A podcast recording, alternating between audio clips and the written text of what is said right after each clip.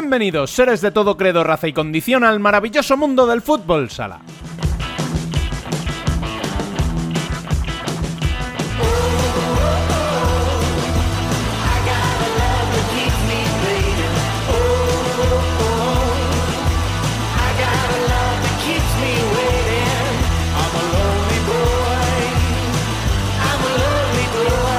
Os empezamos felicitando el año 2024 a todos y más concretamente a todos los aficionados de Jimby Cartagena, nuevo campeón de la Supercopa de España y que estrena así su palmarés tras imponerse por 2 a 1 en la final a Barça.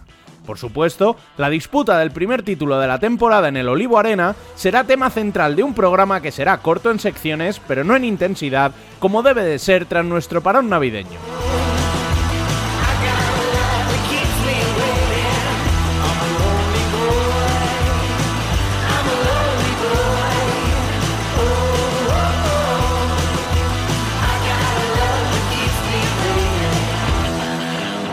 Os habla una semana más Rubén Robles. Sed todos bienvenidos a Futsal Corner, una visión global del fútbol sala.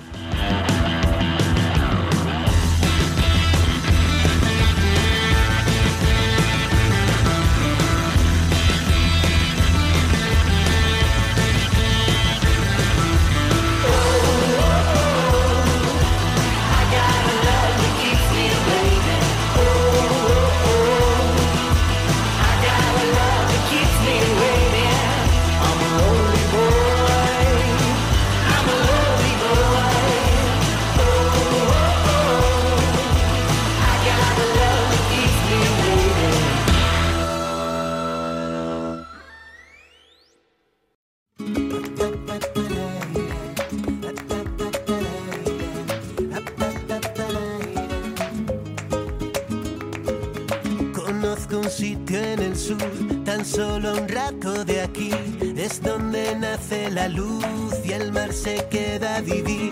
Conozco un sitio en el sur, la tierra donde nací, donde el que vino volvió, donde perderse y reír. Sus limones. Las noticias. Cada vez que llega abril y quien probó su sabor supo que iba a repetir. Ella es un trozo de cielo, Tiene un acento sincero, huele a caldero y brisa de playa. Ella es lo antiguo y lo nuevo, ella es la tierra soñada. Huele a tomillo romero, tiene dos mirada. Y una mirada. Como decíamos en la introducción, Jimby Cartagena es campeón de la Supercopa de España. Lo hace tras eliminar en semifinales al campeón de Europa Mallorca Palma Futsal por 4 a 2 y al campeón de Liga Barça por 2 a 1. En ambos casos lo hizo además remontando un resultado adverso y dentro de los 40 minutos reglamentarios. Conquista así el equipo de la Trimilenaria su primer título oficial y rompe una racha de 8 finales consecutivas ganando para los culés que se habían impuesto por 2 a 1 a Jaén en la otra semifinal. Tomás, fichado precisamente de Palma, fue nombrado MVP gracias al gol decisivo en la final.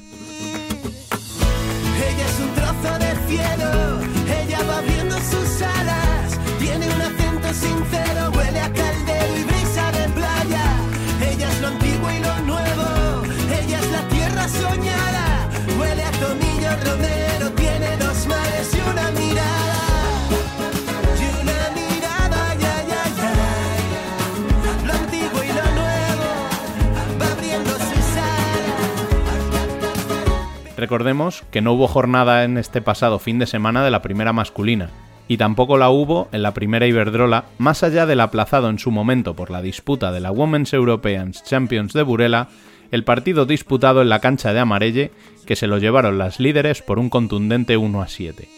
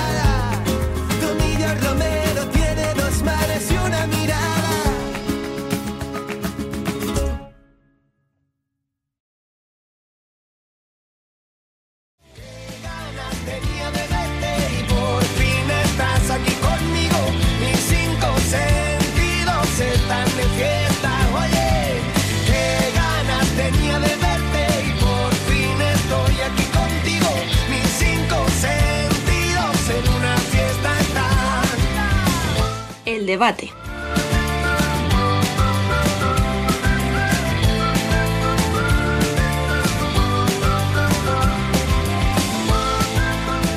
Primer debate de la, la- joder, de la temporada, iba a decir. Si es que estoy desentrenado, chavales. Primer debate del 2024.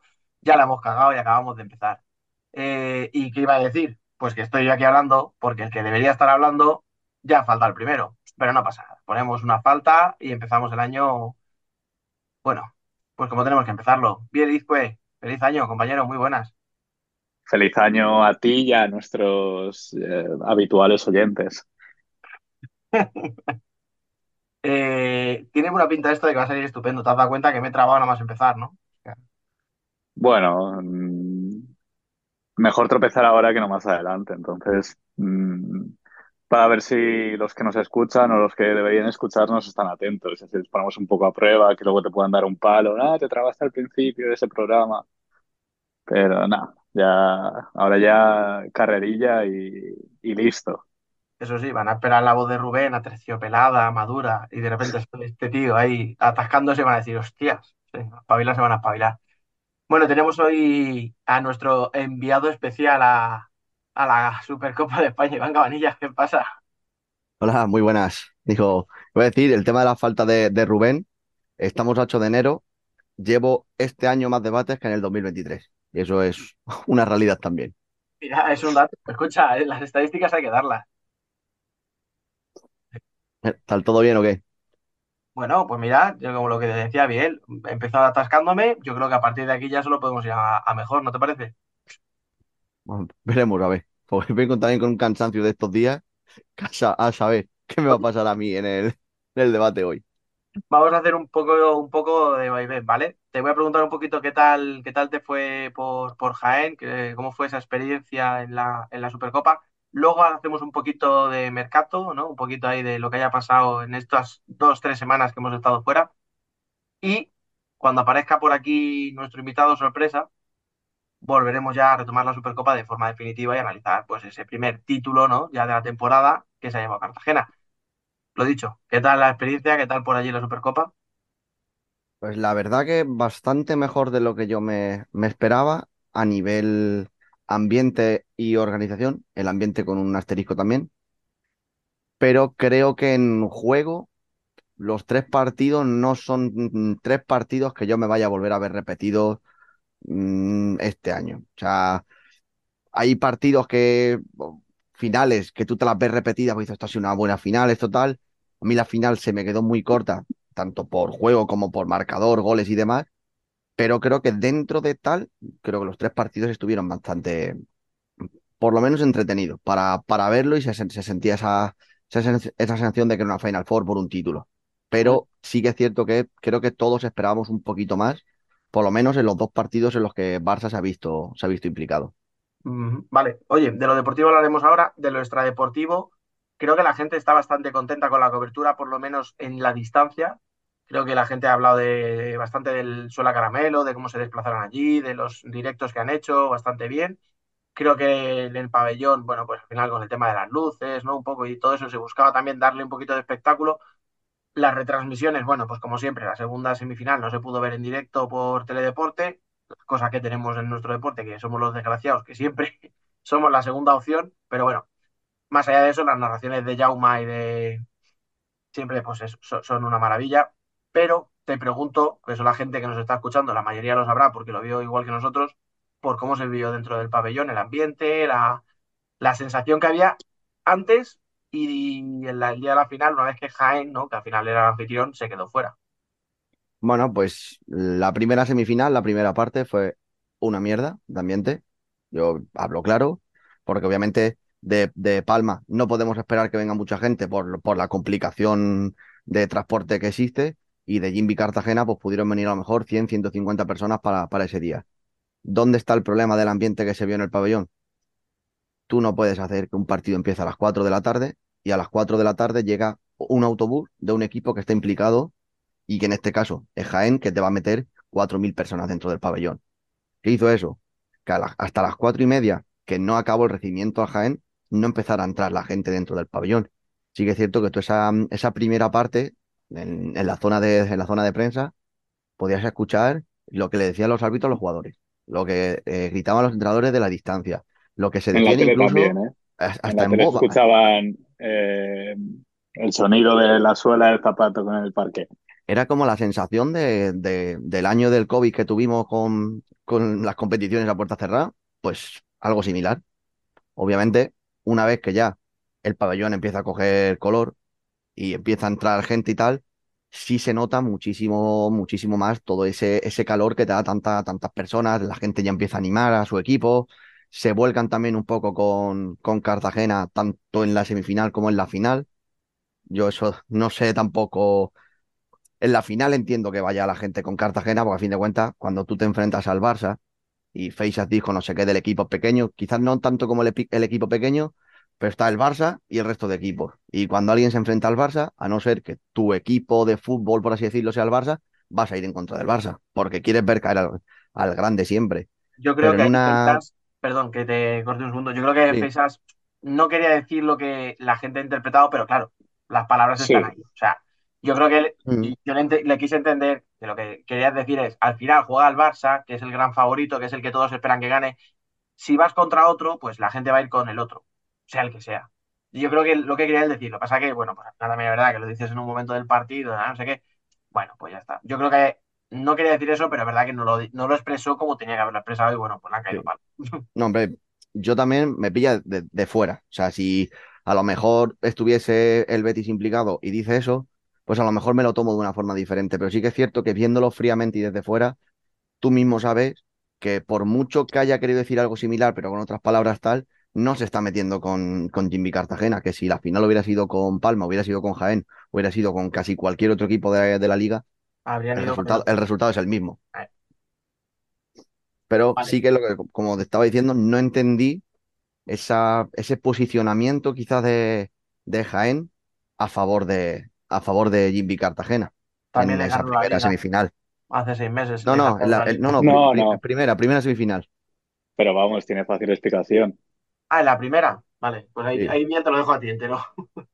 No, tiene una fácil explicación en la que cuando las cosas no van bien en Jaén, eh, y me voy ya dos años atrás o antes de esta tercera Copa de España, cuando los aficionados de Jaén reprochan a su directiva que las cosas no van como a la afición le gustaría, la directiva responde diciendo que Valdepeñas tiene mucho dinero, Palma tiene mucho dinero y empieza a hablar de otros equipos generando mm, unas rivalidades o unos odios mm, cuando lo que le está pidiendo su afición es más rendimiento, pero que al final esa directiva consigue convencer a esa, a esa afición de unos fantasmas que, que no existen. Que en Jaén no se puede ver a Palma, mm, no, no, no se lo vamos a descubrir a nadie. Y, pero bueno, ya lo vimos hace dos años, en la Copa, precisamente en la Copa de España de Jaén, como Jaén animaba a muerte al Pozo en una eliminatoria contra Valdepeñas. Y aquí no se aplica lo del equipo grande y el equipo pequeño. Cuando luego, un par de meses después, hay esa trifulca con Tainan y el Pozo, las cosas ya no levantan, ya esa supuesta hermandad o unión entre Jaén y el Pozo ya desaparece. Así que no, no tiene más secreto, es un odio mm, irracional o una mm, rivalidad que se han inventado, que sinceramente yo no creo que, que, que exista. De hecho, Palma y Jaén se han enfrentado pocas veces en competiciones mm, del CAO, que hayan dado No, polémicas de está este tipo. De- no, pero es verdad, o sea, creo que se habrán enfrentado tres veces o cuatro. Hay, creo que son tres en playoff, de las cuales Palma gana en dos y el año pasado gana Jaén. Y luego en Copa de España el año pasado, y hace, creo que debe hacer tres o cuatro años, la primera vez que se juega la, Copa del Rey en formato Final Four, Jaén elimina a Palma en cuartos. Entonces, es, mm, no existe esa rivalidad. O para mí, no existe esa rivalidad de sentir que es el rival mm, a batir de Palma o no sé, no, no siento esa rivalidad. No sé yo que este debate iba a generar, o sea, que esto iba a generar tanto, No, no, de verdad, o sea, no, porque no pensaba que hubiera tanta historia detrás. O sea, yo soy el primer sorprendido, si yo soy sincero. No, no la hay, o sea, para mí no la hay, pero sí sé o se ha visto y además está público, si vais al vídeo, eh, a saber qué programa es él, pero en... ah, ¿cómo se llama? El programa de Jaén. Está en juego. Jaén en juego, eh, en la que el propio Nicolás es el que empieza a hablar eh, cuánto dinero ha gastado Palma y cuántos títulos ha ganado. Y pues es de esa manera sacar pecho, generando rivalidades que no existen, pues no sé. A mí, o sea, ni me va ni me viene, ni tampoco me preocupa, pero vamos, mm, ni me, de hecho, Vadillo creo que lo dice en rueda de prensa, que no le sorprende que, eh, o que, que le da igual que el Olivo estuviera animando, animando a Cartagena, pero que tampoco es algo que sorprenda. Sí, su respuesta fue algo como le preguntaron eso, de que la primera parte estaba vacío y la segunda parte se volcó la gente con Cartagena. Y la respuesta fue, se quedó así como medio parado dos, tres segundos y dice, pues la verdad que me la pela. O sea, me da igual. O sea, que, que animen a quien quieran. Es un pabellón que suele animar mucho tal, pero que, que quieren animar al, al rival. Pues ya ves tú. Sí, a mí lo que me importa es realmente ganar. O sea, me da igual si animan al otro, me animan a mí o animan a los árbitros si quieren. Bueno, pues chicos, yo no os quiero cortar, pero os he dicho que íbamos a, a ir en un orden y nos lo vamos a saltar. Como ya el programa está torcido, pues ¿para qué? Vamos a seguir hablando de la Supercopa, ya hablaremos luego, ¿no? De- del mercado, de lo que ha dado de sí, como decía, estas semanas. Pero ¿por qué voy a seguir hablando de la Supercopa? Bueno, porque ahora tenemos por aquí y nos vamos a poner eh, un poco de pie porque es parte importante en la conquista. Ay, lo que ha, lo que ha- lo que ha vivido este muchacho, lo que ha sufrido este muchacho, lo, lo que no ha dormido este muchacho. Aquí tenemos a nuestro Alejandro Méndez. Alex, ¿qué pasa? Muy buenas, pues todavía no te voy a decir de resaca normal, porque como no bebo, pero de resaca emo- emocional eh, me va a durar eh, años. Sí, porque claro, la gente piensa, un chaval de 18 años que se pira por ahí un fin de, que ha sacado un título, pero este muchacho solo levanta las copas si tienen brillo y, y vienen precedidas por un gol de, de Thomas. Es correcto, las otras para, para que las quieras. Yo soy más de esas, de esas que, que requieren esfuerzo, trabajo y, y- de las que brillan bien, que te puedes echar una foto como si fuera un espejo. Es que este chico tiene que caer mal por narices, tío. O sea, se mete en el autobús del equipo, viaja con el equipo, gana el título, se va a la celebración. Es un tío responsable, es que, que no puedes dar más rabia, ¿eh? Bueno, ¿qué tal? ¿Qué tal la experiencia?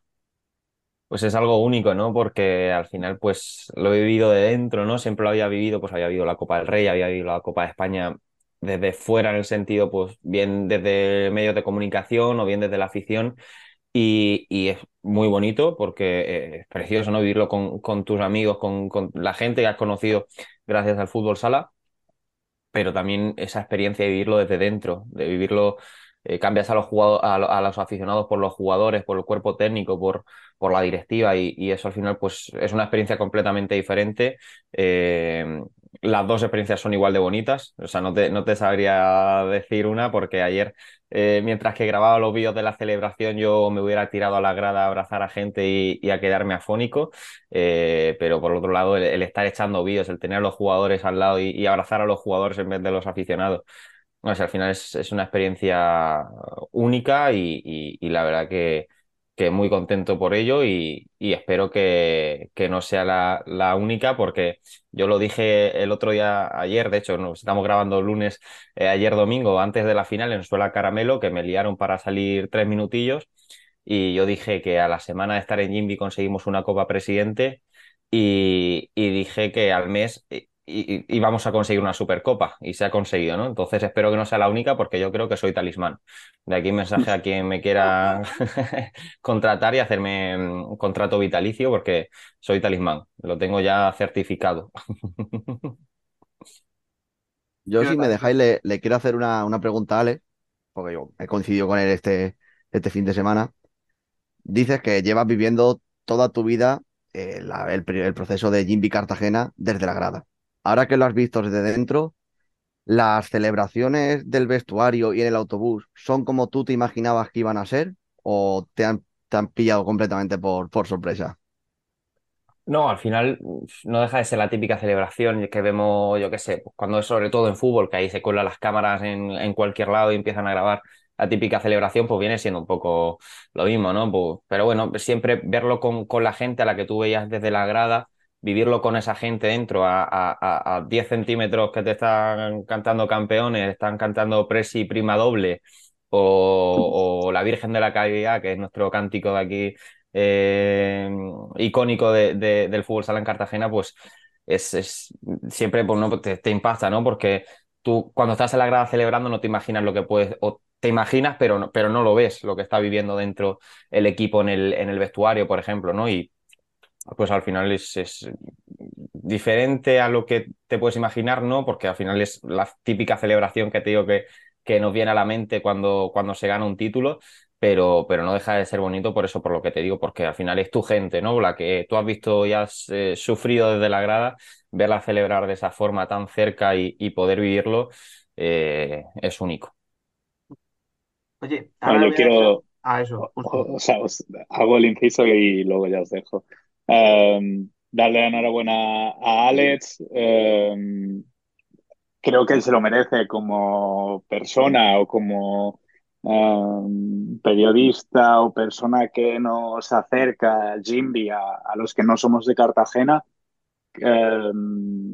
creo que puedo sentir más o menos lo que ha sentido este fin de semana.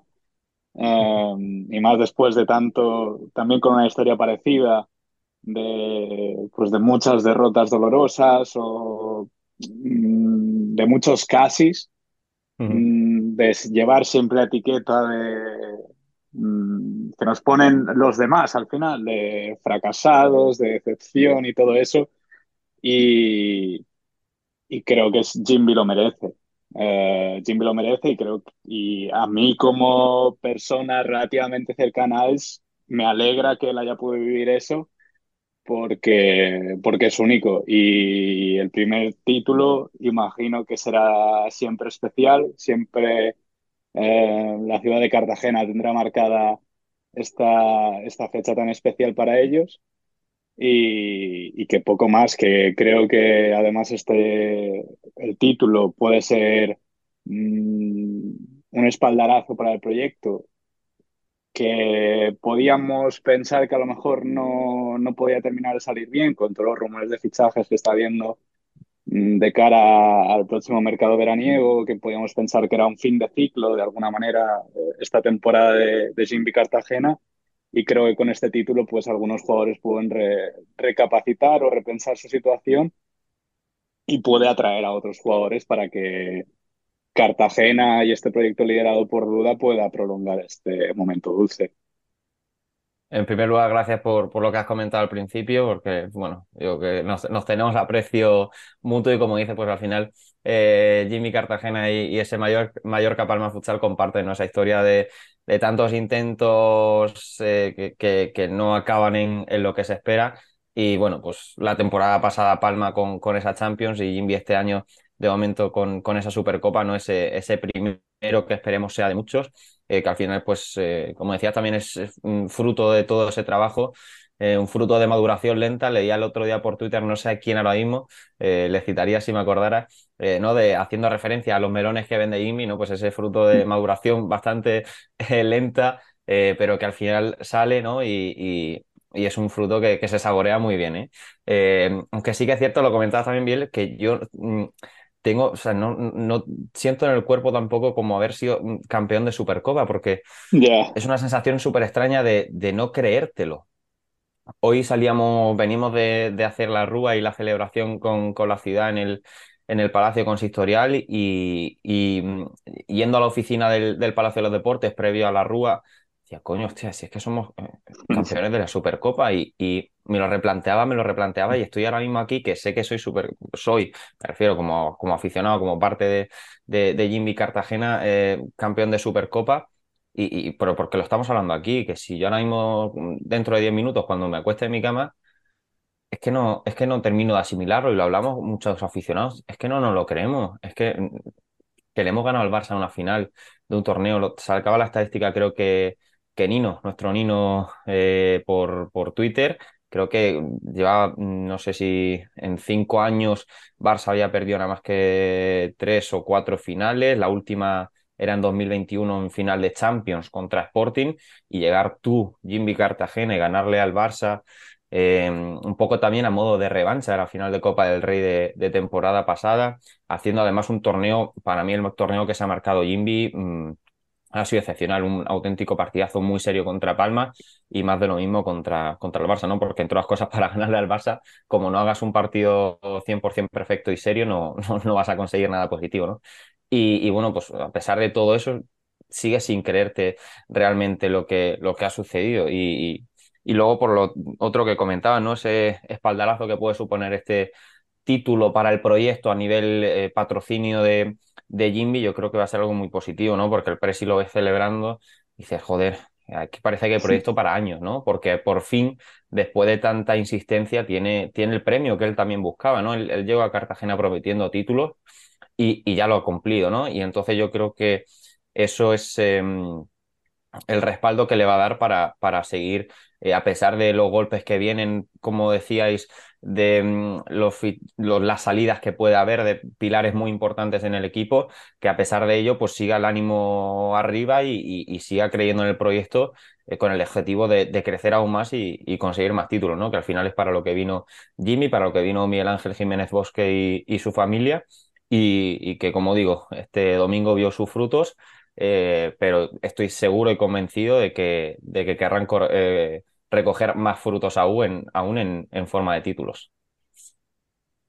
Ya ves, eh, detallitos, ¿vale? De todo esto que habéis hablado. lo de Nino, que decía, son ocho finales consecutivas sin perder.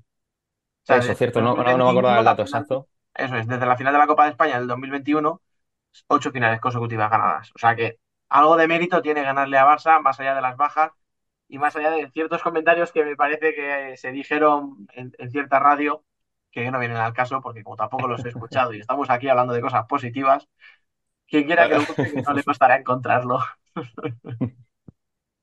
Entonces, por un lado eso. Em, bien, es que lo que te iba a preguntar, justo te iba a decir a ti que eso, que qué se, que, se le dice de un, ¿no? de un nuevo campeón a otro nuevo campeón. Pero ya lo has hecho. Es que sí, un poco más que eso. Y, o sea, como él también de alguna manera vivió, um, no en Palma, pero sí, um, Alex estuvo de hecho en el programa en el que celebrábamos el título de Palma. Um, Alex también sigue mucho la Champions.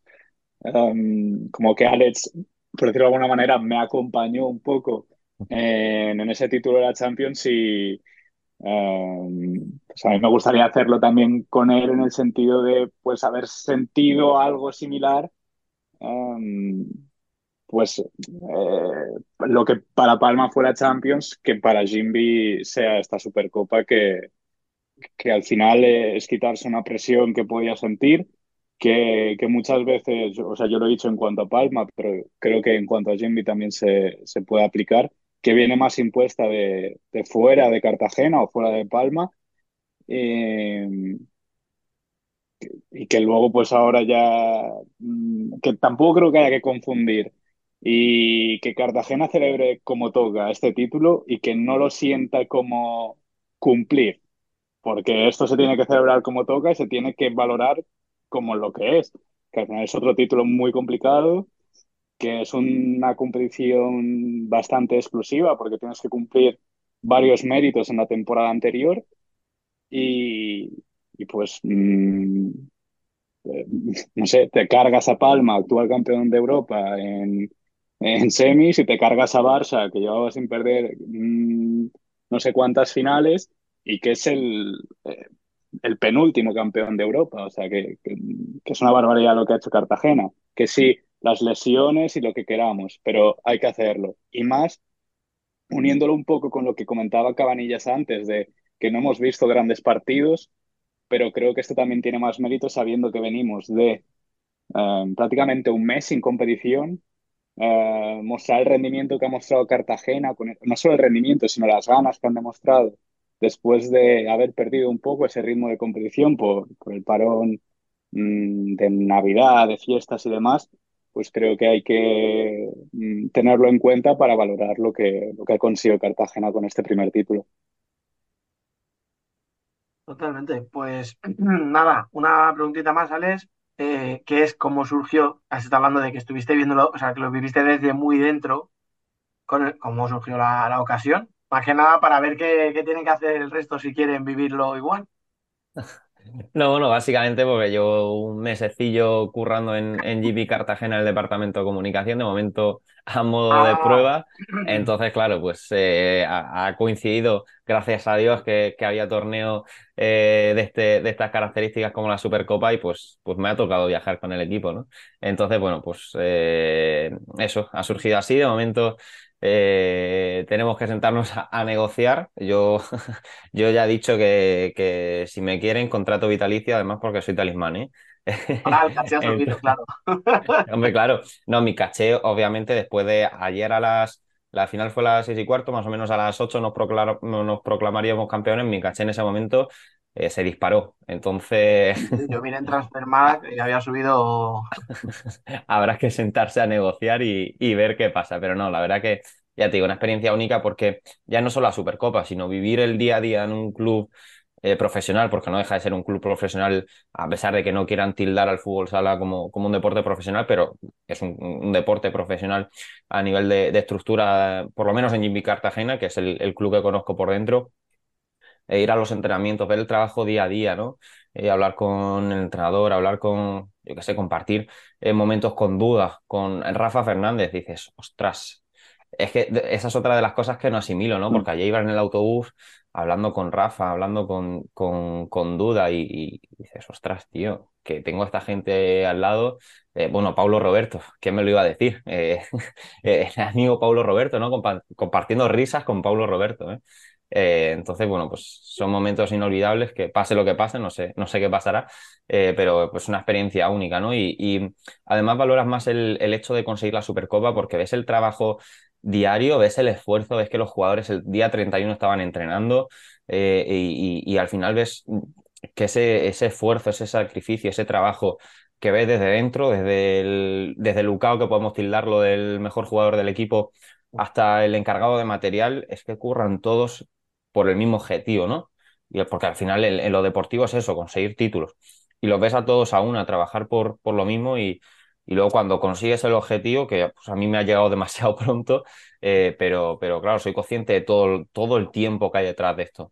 Y entonces pues, lo valoras muchísimo más cuando te lo crees, claro, porque hasta que no te lo crees no eres consciente realmente de, que, tienes un título y, y- que pues para ello hay, hay mucho trabajo, mucho sacrificio, mucho esfuerzo, muchas renuncias a otras cosas eh, por, por, el, por tu equipo, por, por, por tu objetivo y, y bueno, por eso te digo que, que al final pues verlo desde dentro es una experiencia única y valoras también los objetivos y, y todo de una forma también eh, diferente. Mm, Oye, te voy a despedir ya que hemos prometido Déjate- déjame que le, voy- poco que le- tiempo. le voy a hacer una, una pregunta rápido. Sí, sí, quiero a- hacer un o- comentario a ti. Pregúntale que luego te voy a comentar una cosa. A ver, eh, esta pregunta creo que solamente la vamos a entender Alex, yo y los que hayamos estado en el parque de allí de, del Olivarena. ¿Habéis arreglado la copa o sigue siendo un cascabel? No, está, está, está arreglada. Nuestro gerente Roberto Sánchez en el vestuario se encargó de. Lo único que ha tenido que hacer es un- una pequeña chapucilla porque el problema es que el tornillo estaba suelto entre lo que es el, el soporte y lo que es el, el trozo que brilla. No sé, eso- no sé cómo se, se llama el despiece de, de un Bien. trofeo. De, entonces, bueno, pues entre el soporte y, y la pieza de, de arriba, pues se ve que el tornillo estaba mal aflojado y, y Roberto se encargó de, de abrir, creo que ya un parche de la federación o lo que sea, abrir por debajo, rascar con el dedo, apretar el tornillo y hoy antes de, la celebración le ha puesto una pegatinita de- del escudo de Jimmy y a funcionar. Y el escudo en perfectas condiciones para poder celebrarlo como, como se merece. Madre mía. Que no, yo te voy a decir, Iván, que luego, si quieres, quédate un ratito, porque estás hablando con los últimos dos nuevos campeones de España. Digo, no sé, se me ocurre que a lo mejor se te puede pegar algo y tu Betis Ok. dar alguna cosita por ahí. Vale, espérate. ¿Campeones de España te refieres? De equipos que juegan en España. Equipos españoles. Ah, vale, vale. difícil No, ver que Betis gane algo que, que me quiere retorcer la pregunta. No, a ver cuándo gana Inter algo también. Estoy diciendo luego. Que ¿eh? va- al final vamos a, al final vamos a ir al mismo ritmo, ¿eh? Ya lo haremos tú y yo luego. De momento vamos a acabar en Se viene bronca del jefe, ¿eh? Vamos a. Vale, que no te vamos a robar más tiempo, que no has dormido, que acabas de cenar, que te tienes que ir a la cama, que tienes un examen, no sé qué coño haces aquí, Sí. con nosotros. A disfrutar de estos ratitos, tío, que, que son momentos también que son experiencias también que, que hay que vivir. Estos, estos ratitos con, con la gente futsalera no, no me los quiero perder, aunque sea poquito tiempo por, por lo que dices, porque hay eh, muy pocas horas de, de sueño en el cuerpo, porque mañana toca examen por, por mucha acumulación de cosas, pero bueno, estos ratitos de, de fútbol sala son imperdonables, así que eh, como siempre que, que puedo, pues por aquí estoy compartiendo futsal con, con, con los amigos de, de fútbol sala. Bueno, nada, amigo, un abrazo grande, descansa, suerte y sigue soñando despierto. Muchas gracias, abrazos para todos. Chicos, se nos ha ido el hombre feliz. Eh, hemos hablado de la experiencia de vivirla desde dentro como parte del club, podríamos decirlo, ¿no? Porque efectivamente ha sido parte del club. Nos has contado tú, Iván, un poco la parte de, la zona de prensa y un poco, ¿no? De la afición. Hemos hablado un poco de, de todo lo extradeportivo, ¿no? Vamos a hablar un poquito ahora de, lo deportivo. Biel, eh, la primera semi. ¿Cómo viste tú a, Palma? Mm, sinceramente creo que mejor que lo que he leído de las crónicas que hace o de las opiniones que saque cada uno. No, no creo ni que Jimby lo trabajase, que Palma no hubiera trabajado esa semifinal, eh, que, ni que Palma hubiera basado su juego en jugadas individuales. Mm, Sí que en muchos momentos Jimby estuvo más um, acertado, fue capaz de dominar mm, con el balón, pero creo que se, se vio además, sobre todo con el gol de Bruno, que cuando más parecía que dominaba Jimby, eh, pues mm, eh, rápidamente el marcador decía otra cosa. Mm, Creo que de las dos semifinales se puede hacer un poco un resumen similar, incluso de la final, porque los tres partidos que se han jugado esta Supercopa ha terminado perdiendo el equipo que se ha adelantado eh, por primera vez en, en- cada uno de esos partidos. Eh, en el caso de la primera semifinal, Palma se adelantó dos veces. Mm, en la primera parte creo que la ventaja mallorquina dura dos minutos y en la segunda bastante menos, creo que dura uno y poco más. Sí, la primera son Eh, tres y la segunda es uno. Sí. Y, y luego en los últimos instantes creo que Palma pierde el partido cuando no es capaz de, eh, de matar a Jimby en esa situación de 3 para 4. Y, y claro, el, empujón que eso le da a Jimby eh, de cara a, eso, a ese tramo final, mm, pues creo que es lo que, pues, lo que luego se traduce en los goles, que, que, pues mm, el, el 3-2 y el 4-2 llega, creo que si no me equivoco, en el último minuto, ah, o falta de dos como mucho. Y poco más. Luego sí que es verdad que en el juego para 5 de Palma tampoco están acertados y ya aún así, con todo lo que hemos dicho, Palma llega a dar a 7 palos en este partido. Um, o sea, por eso yo decía que tampoco creo que um, estuviera tan claro para Jimby, um, que obviamente el partido se decide, todos los partidos se deciden por detalles y en el acierto de cada portería.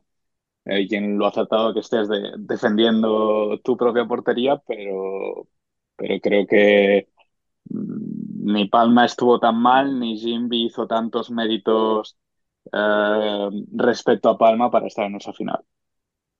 De hecho, mm, tú lo has dicho, o sea, el tema de los palos, a lo mejor no se menciona mucho y, y es, es fundamental. También puedes decir, joder, qué mala puntería, ¿no? Que no has sido Sí, capaz de meter una, o la típica que roza Chemi con los dedos, qué mala suerte que la roza y se va al palo, ¿no? Y no va para adentro. Pero bueno, es verdad que hay mucho palo de Palma, pero para mí también es un partido al final de individualidades, ¿eh? O sea, creo que Palma era Moslem sí, y Bruno Gómez. Todo lo que hicieron de Palma lo hicieron casi todo bien. Es verdad que Moslem tiene el fallo este de- que le roba a Lucao, pero incluso la, la- la jugada acaba con una genialidad de Lucao. O sea, que, que otro jugador no la, no la mete para adentro, pero luego Moslem tuvo muchísimo peso en el ataque, Bruno Gómez hizo un partidazo pero para mí enorme también, en Jimmy fue Lucao el, que se destapó, luego cuando la, o sea, lo de Mellado en el 4 para 3 es de locos, o sea, cómo aguanta la bola, pero además es que es lo que tú decías bien, ese chute, ese anímico que te da, que lo hemos visto muchas veces, el equipo que se defiende Sí.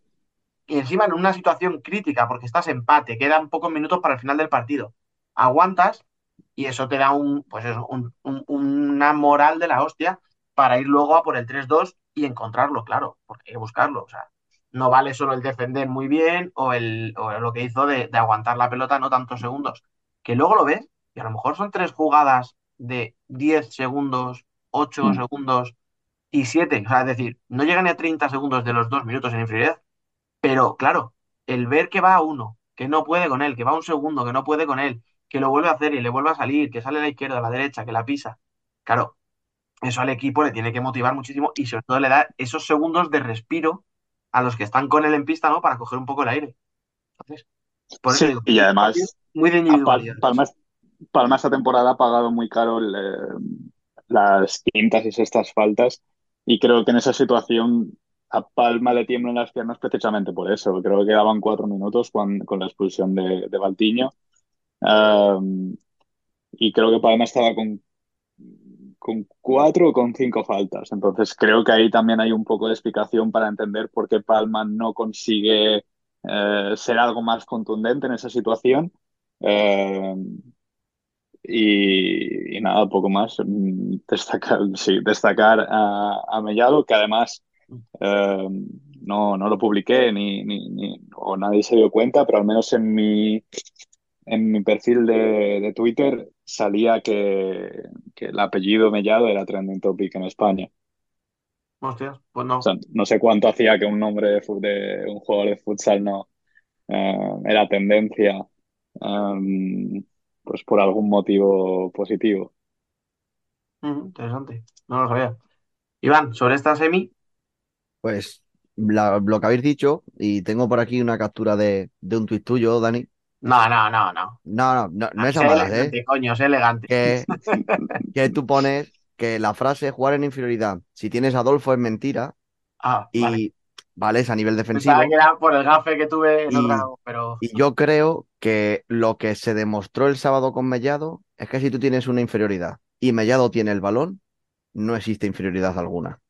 Porque lo que hizo Mellado fue una salvajada. Porque volvemos también a lo que hemos contado al principio. Ese chute de energía que te da a tu equipo, ¿vale? Pero es que también tienes a 6.000 personas en el pabellón que te dan ese chute de energía cuando quedan dos minutos de partido. Y a la que recupera el, el jugador Jimby, la jugada siguiente te mete Pablo Ramírez. Te sale palma de 5 y quitando una ocasión o dos que creo que tiene Clever de, de disparo, no se ve tampoco cómodo a Palma atacando de 5 y llega ese, ese 2-4 definitivo. Mm, yo coincido también con lo que dice Biel. Creo que todo el partido hasta ese momento de la expulsión fue, fue y como has comentado también, ¿no? De, de individualidades. Y el- la sensación que había también en el pabellón es que llegando a esos cinco minutos finales, el primero que marcase ese tercer gol era el que se podía llevar prácticamente, prácticamente el encuentro. Palma no aprovecha la superioridad, acaba la superioridad y te meten el 3-2. Pues si ya era complicado, pues más complicado se te hace perdiendo o teniendo que atacar de 5 contra un, Jimmy, un Jimmy Cartagena que también defendió el juego de 5 bastante, bastante bien. perdón, es que has dicho tú, Biel, que no lo atacó bien Palma. Puede ser que no hiciera un ataque de 5 muy bueno, pero es que Palma ha estado muy bien. Y ahora cuando hablemos de la final, lo voy a volver a remarcar porque fue, para mí, o sea, lo más destacado fue eso. Siempre se ha dicho, ¿no? Los equipos de duda, muy ofensivos, les gusta mucho jugar desde el ala, ¿no? El, el regate hacia adentro, les gusta mucho el tiro lejano, la estrategia. Pero es que en esta Supercopa, para mí la clave de Jimby es la defensa. Y hace la defensa del 3 para 4 y luego la del 4 para 5. Y Palma prácticamente sí tiene alguna ocasión, pero, pero no, no tiene ocasiones claras. Y son casi cuatro minutos en los que por una cosa o por otra jugó con uno más. Entonces, para mí lo que destaca de ahí es eso, la, la intensidad defensiva de, de Jimby. Venga, vamos a la segunda semi. Eh, te toca, Iván, empezando otra vez como hemos hecho antes, ¿no? Por, por el perdedor, por ese Jaén Paraíso interior que arropado por su público, y volvemos a sacar el tema de la inferioridad, seguramente eh, no pudo mantener esa ventaja en el marcador. Como decía bien, todos acabaron, todos los que empezaron ganando acabaron perdiendo. ¿Qué pasó? Pues mm, también aquí podría sacar tuit de cualquiera de vosotros dos. Cada vez que se hace el sorteo de la Copa de España y sale un Interpalma, se viene a la mente siempre ese sketch de, de la resistencia de la historia interminable. Y creo que la historia de Jaén con Barça va casi por el mismo camino. Lo estuve hablando con, con Raúl de, de Calle de Jaén y es el partido la misma historia. O sea, es un partido en el, que recordó mucho en cierta parte al tercer partido de la final de playoff del año pasado. Una primera parte muy superior Jaén a, Jaén a Barça, pero se van 1-0 al descanso. O sea, no supieron aprovechar. Hubo una que se fue eh, Brandy de dos, tres jugadores de Barça y falla Mitchell mm, simplemente empujándola. Y la sensación que yo tenía en, ese partido es que el Barça no estaba. Y tú los veías, la rotación, la rotación con jugadores como Kokoro o Traoré no estaban dando su fruto, pero obviamente necesitaban esos jugadores para dar respiro a los importantes para de cara a la segunda parte. Y en la segunda parte tampoco veo que Barça sea superior a, a Jaén, pero donde es superior es en la, en la, en la eficacia. O sea, eh, encima juegan en, en superioridad Jaén. O sea, mm, antes hemos hablado de Mellado, es que Jaén goza de una superioridad, lo tengo aquí anotado, a ver, a, a, a 11 minutos, a, a 11 minutos del final. Si Jaén a lo mejor se hubiera puesto 2-0 en ese momento y viendo cómo estaba Barça, que estaba Diego, inexistente. Pito no había tenido prácticamente ocasión de, de hacer nada. Eh, Adolfo venía de, de, lo que venía y tampoco estaba muy metido en el ritmo. Ese 2-0 a lo mejor arropado por el público hubiera sido casi definitivo también en el, en el partido. Pues no solamente no, no marcas en superioridad, sino que cuando quedan 5 segundos de superioridad, por querer precipitarse sacando el balón, la, la roba, creo que es Adolfo el que roba y es Sergio el que marca. Sí, es un si no recuerdo mal, ¿no? desde atrás de André Coelho, el típico pelotazo arriba cuando estás con uno menos para perder tiempo. y la jugada, el, el drama de esa jugada es que van tres a por Adolfo. Más yo subí el pantallazo y se ve como hay tres tíos perfectamente rodeando a Adolfo. Espíndola, que es muy dado a hacer eso, y no voy a criticarle en el sentido de que lleva mucho tiempo Haciéndolo muy bien con, con Jaén, como para volver, que si Espíndola tal, que si Espíndola cual, o sea, lleva un año y medio muy, muy bueno, pero es verdad que tiene una cosa que a veces sale demasiado a la frontal en situaciones que no lo requieren. O sea, hay muchos goles de Jaén que vienen porque Espíndola sale antes de lo que debe. Y en esta es una de esas jugadas. O sea, al final, Adolfo está con tres rivales. Y va Espíndola también a achicarle el espacio. ¿Qué ocurre? Que hay un rebote tal y el balón se le queda a Sergio y no tiene a nadie, ni rival ni portero, y solo tiene que empujarla. Y yo te digo una cosa, yo en el momento en el que marca Sergio el empate, yo tenía claro que ese partido lo ganaba Barça. No sabía cómo, no sabía si iba a ser, pues como fue, una genialidad de Pito en un contragolpe. No sabía si iba a ser por un 5 para 4 mal ejecutado o bien ejecutado por Barça. No sabía por qué, pero yo sabía que Barça ganaba, porque a Jaén eso le iba a pesar mucho en la cabeza. Oye, y justo fue el gol y pide tiempo muerto Dani Rodríguez a nueve minutos del final. O sea, un tiempo muerto a nueve minutos del final, cuando simplemente te acaban de empatar, ¿eh? Que no es que estuvieras jugando mal y te han metido tres goles y está el equipo desubicado, no, no, te han empatado. Te empatan en inferioridad y pides tiempo muerto. La sensación que también se respiraba en la zona de prensa es que ese partido o un toque de suerte o una jugada puntual o lo que sea hacía que Jaén se pusiera por delante, o iba a ser, o iba a ser muy complicado. Y ya poco después, pues lo que, lo que has comentado. Al, al momento al capítulo le dan un metro y medio dos, te coge el balón en banda, te mete velocidad, dejan que dispare y te la coloca al palo. O sea, lo que, lo que había estado haciendo Jaén bien 35 minutos, que es no dejarle hueco a Pito ni a Diego para que disparen, pues a la que le deja hueco a uno de ellos dos, pues te la va, te la va a enchufar porque son jugadores diferenciales. Mm. Ahora te, pido bien tu opinión. Dame un segundo solo, ¿vale? Que quiero, por esto que has dicho, es que creo que ahí también es clave lo que tú dices. Que Pito te haga un contragolpe, bueno, pues mira, te hace una contra, robado un balón, tiene espacio para correr, pero también ahí te aborda con la experiencia que tiene me parece que comete un error, que es recular. Sí que es verdad que salirle a campo abierto a Pito es una locura porque tiene una zancada muy grande, porque tiene un regate de la hostia y sale muy bien a la izquierda o a la derecha. O sea, tiene muchos recursos para salirte, pero creo que recula demasiado. Y hay un momento en el que se ve que está casi en la frontal del área y Pito desde nueve metros tira solo. Yo creo que también hay un pequeño fallo y no sé si por respeto al jugador, no sé si porque todavía tenían en la cabeza lo del empate a uno, pero creo que son dos fallos puntuales en defensa que te condenan y lo que tú decías. Y otra vez Barça le vuelve a comer la tostada a Jaén cuando parecía que esta vez sí podía, pero bueno, al final, ya os digo, o sea, no, no hizo mal partido Jaén hasta ese momento, o sea, hasta el empate a Mm. uno. Lo que pasa es que ahí se desinfla para mí. Lo que contó Dani en rueda de prensa, antes he comentado yo ese partido de, el tercer partido de la final de los playoffs, que se va a Jaén 2-0 ganando al descanso y acaban perdiendo, no sé si es 2-6, 2-5, algo del estilo. Lo que, la diferencia que comentó Dani, dice, en el partido de liga, cuando Barça quiso meter una marcha más, la metió y no pudimos hacer absolutamente nada. En este partido no se dado así.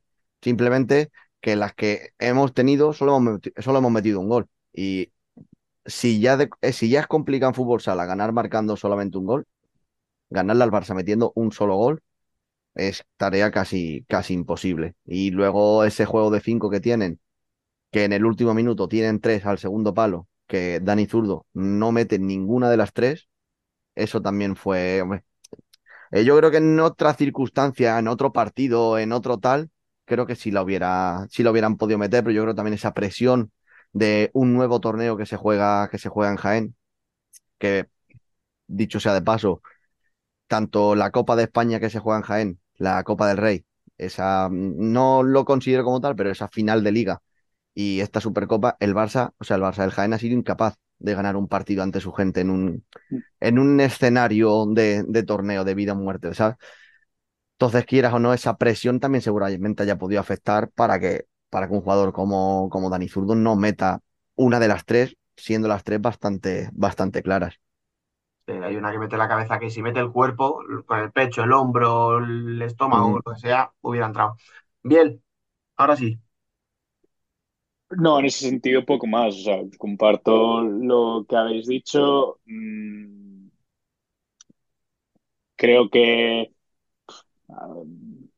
hay algunos análisis en los que, o sea, los, no, no hablo de vosotros, sino de los que se han leído estos días, tampoco estoy de acuerdo. No creo que eh, cuando Dani dice que aquí Barça no mete una marcha más, eh, a mí sí que me parece que la da. Cuando a ti te meten un gol en una situación de 3 para 4, por mucho que se intente tapar diciendo que ha sido un gol de rebote o que se intente, no sé, lo que se quiera decir, a mí me parece una desconexión importante de Jaén ahí en la que Barça aprovecha y te da el arañazo que al final es el que luego sentencia o el que te sentencia psicológicamente para que, para que Barça pueda eh, terminar remontando esta, esa eliminatoria. Y, y yo iba a comentar también eso que comentaba Iván, que a veces eh, en según qué competiciones se, se le quita valor por el hecho de jugar en casa. Y estamos hablando de que un equipo de Jaén, con lo importante que es para ellos esa, esa afición um, masiva, um, no han sido capaces de ganar un partido en ninguna de las competiciones que se han jugado en su casa, como son Copa del Rey, Supercopa, Copa de España y, y final de liga. A ver. Está claro que, que ser eh, local siempre es una, como se suele decir, ¿no? Un arma de doble filo. Tienes la ventaja de tu afición, tienes la ventaja de que te apoyan, de que conoces la pista, de que conoces el vestuario, de que estás a gusto, ¿no? De, de que no tienes que desplazarte, pero siempre te da ese plus, ¿no? De peligrosidad, de saber que si fallas, te van a examinar más que a otro equipo, por ejemplo, en este caso, Jaén y Palma, siempre se va a mirar más con lupa una derrota de Jaén por el hecho de estar en el Olivo que en el caso de Palma. Como hubiera pasado, por ejemplo, bien lo que tú decías, ¿no? Si, si Palma hubiera perdido la Champions en el Velodrome. ¿Que es distinto? Sí, que es distinto, porque al final hablábamos de debutar en una competición contra equipos los más fuertes de Europa y tal. Pero bueno, al final Jaén tenía Barça. O sea, te quiero decir, también es uno de los rivales más fuertes de Europa. El problema es ese, que lo que te puede dar el jugar en casa también a veces te juegan contra porque te sobreexcitas, porque estás más nervioso de lo que deberías, porque quieres hacer cosas, bueno, yo creo que al final ni muy favorito ni maldición, o sea, yo creo que es que tienes puntos a favor, puntos en contra, no creo yo que, que esto hubiera cambiado mucho si Jaén lo juega en otro sitio, hubiera desplazado a su gente exactamente igual, hubieran llegado exactamente a la misma hora al pabellón, hubiéramos tenido el mismo ambiente en el primer partido, o sea, y a nivel de juego, bueno, pues no lo sé. No sé qué hubiera podido pasar, pero bueno. Pues el ejemplo, el ejemplo lo tienes en la Copa de Granada, que por momentos parecía que estábamos en el Olivo Arena Correcto. y, y Jaén se le vio jugar como mucho más suelto que cuando ha tenido esas competiciones en, en casa. Mm, Es que puede afectar, sí, sí. No digo que no. Pero bueno, chicos, vamos a la final. Eh, ya hemos hablado un poquito de ella, ¿no? Muy, muy por encima, pero ahora vamos a entrar un poquito más en detalle. Lo mismo que decías antes, bien, se adelanta Barça y lo remonta Cartagena. Y lo remonta Bueno, pues como yo decía, a lo mejor desde un poco desde la defensa, ¿no? Que quizás, no sé, a mí es lo que más me sorprendió, no sé, tú, Iván, que lo viste ahí en el pabellón, ¿cómo viste el partido? Pues sinceramente, el partido fue Lo he dicho. No me pareció que fuera ese partido de una final que tú te se repetía con ganas, pero a nivel técnico-táctico sí que hubo bastantes cosas a tener en cuenta. Como tú comentas, que eh, Jimby plantó una, una muy buena defensa ante, ante Barça, salvando ese primer gol, que cuanto más lo veo repetido, mm, si yo soy de Cartagena y pierdo la final, más me enfado con Bebe, que literalmente se pasea 20 metros viendo la jugada a la distancia y viendo que ningún que el compañero al que él tenía que cubrir se le, hacen, hacen un bloqueo, no llega, otro tampoco, tal. Creo que sí que se pudo haber implicado un poquillo más en, en esa acción. También entiendo que llevaban dos minutos de juego. Puede ser que, que estuviera en ese momento frío, a lo mejor, de, de ese inicio de partido y tal. Pero a partir de, de esa, mm, el partido fue a nivel defensivo de, de Jimmy Cartagena, yo creo que fue lo que, lo que plantó, lo que planteó duda. O sea, la sensación también que yo tenía antes de empezar el partido es, vale, pues si Barça viene con todas las bajas, eh, va a venir con una la convocatoria muy corta y los tres jugadores del filial, eh, a Jimby le compensará mucho meter ritmo al partido, hacer que sus jugadores estén todo el rato corriendo, tal. Fue un partido muy lento, más lento de lo que, de incluso de lo que tú te esperas cuando dicen un partido lento, pero precisamente por eso, porque no, no tenían prisa, sabiendo que haciendo ellos las cosas bien y estando acertados en defensa, que lo estuvieron, o sea, como digo, salvo, salvo ese primer gol de Barça, estuvieron muy acertados en defensa, sabiendo que si metían las que tenían, iban, iban a poder llevarse esto. Y el, primer gol de Jimby Cartagena es un tiro de, de 10-12 metros que se le cuela por las piernas a, a Feixas, que también estaba haciendo una muy, bueno, estaba haciendo, hizo de hecho una, una enorme supercopa. Quizás ese fue el punto, el punto más negativo que pudo tener en, en estos dos días.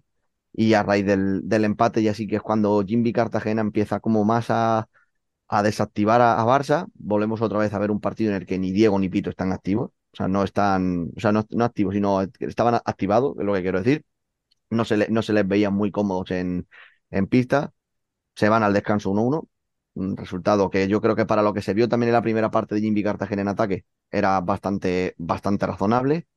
Y la segunda parte sí que es cierto que yo creo que Jimmy le mete ese, ese plus más de, de, ataque. Tienen varias, varias ocasiones. Eh, hubo una de, de Juanan que para Feixas con la mano, que incluso hizo saltar el, el humo este detrás de la portería de la, de la celebración. Y justo después de ese arreón que tuvo, tuvo el propio Juan en tres, cuatro ocasiones muy, muy seguidas, fue cuando llegó el 1-2 de, el 1-2 de Jimby. Y lo, se, lo, se lo preguntaron incluso a, Jesús Velasco también en rueda de prensa, porque el partido se desarrolló como se estaba. Y a partir del minuto 10, 12 de la segunda parte es cuando vemos ya un Barça eh, mucho más enfocado en, en, en ataque, teniendo más el balón. O sea, como que habían conseguido entrar en el partido a partir del minuto 30 y quizás pudo sorprender ese portero jugador con tanto tiempo por delante, teniendo en cuenta que, claro, que mmm, no, no, habían estado en, todo el partido, ahora que están entrando, quizás ese, ese tiempo muerto que pide Jesús para, para sacar el portero jugador, eh, se lo preguntaron que, que, si pudo ser un error, el sacar el portero jugador tan temprano, pues con lo que les había costado, ahora que estaban, quizás aprovechar ese último arreón de, de, de, de, estar en pista los, cuatro y ya jugártela los dos, tres últimos minutos con portero jugador y no a falta de, a falta de cinco. Y volviendo a lo que hemos comentado con la otra semifinal, eh, no es que Palma hiciera un mal juego de cinco en la semifinal, es que Jimby lo defendió muy bien. Y es que con Barça se repite. O sea, con Barça creo que la única, la única jugada así de más peligro que recuerdo es un tiro de Adolfo lateral que para Chemi y no tiene más opciones Barça con el juego de cinco que sean así demasiado claras. Entonces, creo que no es tanto de mérito de, del ataque de cinco de, de, Palma y de Barça, sino como mérito de, de duda y esa defensa de cinco que plantea en, en ambos encuentros. Correcto. Bien. Um, por añadir lo que comentaba antes Iván de, de cómo esperaba que plantease el partido Jimby, creo que es creo que se terminó dando todo lo contrario. Creo que Barça solo conseguía ser peligroso cuando el partido se volvía loco y cuando mm, Barça tenía esa facilidad de encontrar la espalda o la profundidad a la espalda de, de la defensa de Jimby. Así llega el primer gol. Em, que ahora ya con, con, el trofeo en Cartagena no, no pensamos tanto, pero sí que eh, yo de hecho ya ni me acordaba, pero cuando lo he dicho Iván ahora es cierto, o sea, cuando vi el gol tuve la impresión de que está mal defendida. Al final no deja de ser otra genialidad, otra gran jugada individual de, pues, de la calidad que tienen los jugadores del Barça, pero sí queda la sensación de que se podría haber hecho más o se podría haber cortado esa jugada uh, y evitar eh, el gol. Pero por suerte para Cartagena ya es simplemente anécdota y no, no no, no interfiere en que ellos tengan el título. Y, y sí, en lo del juego de 5, creo que hay mucho. Mm, sí que, o sea, en el, de, en el de Palma os puedo comprar que es más mérito de Jimby que de mérito de Palma, aunque creo que sí que hay de mérito de Palma, porque no, um, hay dos situaciones de superioridad que, a las que no consigue uh, sacarle ventaja, la del 4 para 3 y la de 5 para 4. Ah, pero luego Barça sí que se, vio un juego de cinco muy espeso en el que no encontraban ni fluidez ni el hueco. O sea que sí, obviamente tiene mérito de la defensa que había preparado mm, Duda o el responsable del staff que se, que se encarga de esta faceta. Pero, pero me sorprendió ver a un Barça tan perdido mm, cuando lo que comentaba Iván, que no sé en qué minuto exactamente, pero ya llegando al final del partido, mmm, pues yo llegué a pensar que Barça conseguiría darle la vuelta pues, a lo que hemos visto tantas veces, de Barça por detrás en el marcador, en una final o en, un partido de eliminatoria. Y al final pues se impone la lógica y Barça termina superando esa eliminatoria o alzando ese título. Pero con el juego de cinco sí que desaparecen esas opciones para, para Barça y creo que esa eh, decisiones mal tomadas o eh, esos, no, sé si llamarlo errores, o esa mm, poca fluidez que veíamos en el juego de Barça, en, el juego para cinco, eh, creo que termina con la guinda de cuando quedan tres segundos para que termine el partido y es Diego quien saca con la mano cuando tienes a un especialista como, como puede ser eh, tu portero, que tendrá mucha más precisión, más potencia para lanzar ese balón y que de algún rebote o algún cabezazo pues, logre ese gol del empate. Pues sí, yo por añadir ahí un poquito, darle algo más de contexto a cosillas que habéis estado diciendo, que estoy bastante de acuerdo. Em, al principio, efectivamente, hay una parte muy clara del partido, no sé si son 25 o 30 minutos, ¿no? Que decías tú, Iván, donde el partido no es brillante, pero no es brillante porque es más aprovechar errores que grandes jugadas. O sea, al final el gol de, de Mota es un tiro efectivamente de 15 metros que a Feisas Mm. se le cuela entre las piernas, por debajo, pero, pero, pero un tiro raso, o sea, un tiro fácil para un portero de su nivel. Bueno, tendrá alguien delante, mm, reacciona tarde, lo que sea. El caso es que el gol es, es un gol parable. Y el 1-0 con el que se adelanta Barça, efectivamente hay un bloqueo, pero es un bloqueo que permite a Antonio recorrerse casi 25 metros sin oposición. Y luego acaba rematando Pito, que es el que ha hecho el bloqueo. O sea, es decir, primero están mal al no, al no seguir nadie a Antonio, no ser capaces de superar ese bloqueo, pero es que luego cuando Pito sale del bloqueo y va al segundo palo, acaba llegando él solo para empujarla. Entonces, y ahí también está de espaldas, o sea, que no es la típica jugada en la que te viene el atacante de frente, corriendo, que tú te giras, que no te da tiempo. Entonces, creo que es una cuestión de errores. Y con más errores, Juanan, tú lo has dicho, falla tres. Una de ellas es un saque de peisas que directamente la deja muerta en la frontal del área, se la encuentra Juanan y tira fuera directamente. Entonces, hay muchos errores. De hecho, igual que os decía, que yo sabía, sabía, entre comillas, que Jaén perdía el partido después de ver el gol del empate, yo pensaba que Jimmy lo perdía. O sea, también os digo que yo pensaba que lo perdía cuando vi a Juanan fallar tres claras. Porque dije, estás perdonando a Barça. Y Barça no te va a perdonar. Pero bueno, llegó Tomás, que para mí tampoco había sido una final brillante. Y es verdad que he leído mucho, uy, Tomás, fíjate, ganó con la Champions con el Palma, se va a Cartagena y le anda el MVP. Y obviamente mete el gol de la victoria y eso es mucho, pero no me parece que fuera ni de lejos el mejor jugador de la final. O sea, yo creo que cuando él tenía que jugar, además que Jimby, como no tenía Baltiño por la lesión, tiró muchos minutos en los que Pablo no estaba, con un juego de cuatro, sin un pívot, hasta que acaba sacando a Juan y tal. Me parece que estaba bastante, no perdido, pero que, necesitaba esa referencia y no la tenía.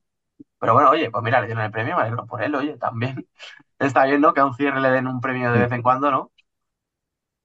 Pero creo que no fue el más brillante, o sea, ya os digo. Y sí que es verdad que el último tramo de partido, Jimmy va empujando, va empujando, va empujando, se hace con el balón y tiene ocasiones. Y como dice Biel, vas a atacar muy flojito el, juego de 5. O sea, no tiene intensidad. Yo no sé si por esa cosa de que efectivamente muchos partidos, muchos títulos se han decidido con remontadas de Barça a última hora. Yo no sé si tenían confianza en que lo iban a hacer, si era una consigna de Velasco para no perder el balón y que hicieran el 1-3, pero sí que me da la sensación de que les faltaba meter una marcha. Lo que pasa es que cuando intentaron meterla, joder, los jugadores de Jimby van al suelo, que daba gusto. O sea, cortaron muchísimos balones de mm, corregir una posición porque habían perdido el sitio y me parece que estuvieron muy, muy, muy bien en defensa. Entonces, bueno, no fue una final brillante, es verdad, pero tú cuéntale ahora a alguien de Cartagena si esta final va a pasar a la historia, porque al final tenemos un nuevo campeón, chavales. Vamos a dejar la, Supercopa, hemos hablado largo y tendido de ese primer título de, la temporada, ¿no? Primer título del año también y nuevo campeón, como decíamos, ¿no? Primer título oficial para Jimmy Cartagena. Vamos a ver hasta cuántos puede llegar, ¿no? Que ya hemos visto que antes Alex estaba muy motivado y ya hablaba de, conseguir más títulos, ya es como un yonki, ha cogido el vicio y vamos a ver hasta dónde puede llegar este Jimmy. Por lo pronto, vamos a hablar precisamente de estas dos, tres semanas que hemos estado fuera, vamos a comentar un poquito, ¿no?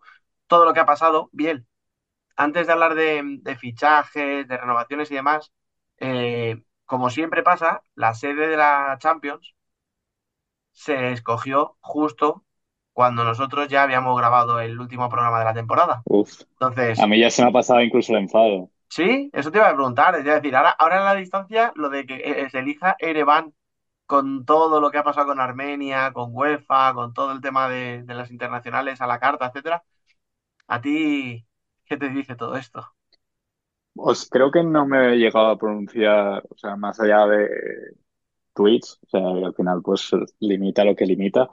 Eh, la crítica que se han hecho, pues tanto desde perfiles como nosotros, seguidores, comunicadores o incluso periodistas, eh, pues es triste que por primera vez en la historia y después de tantos años hablando de el dominio ahora más de Portugal en cuanto a, selección.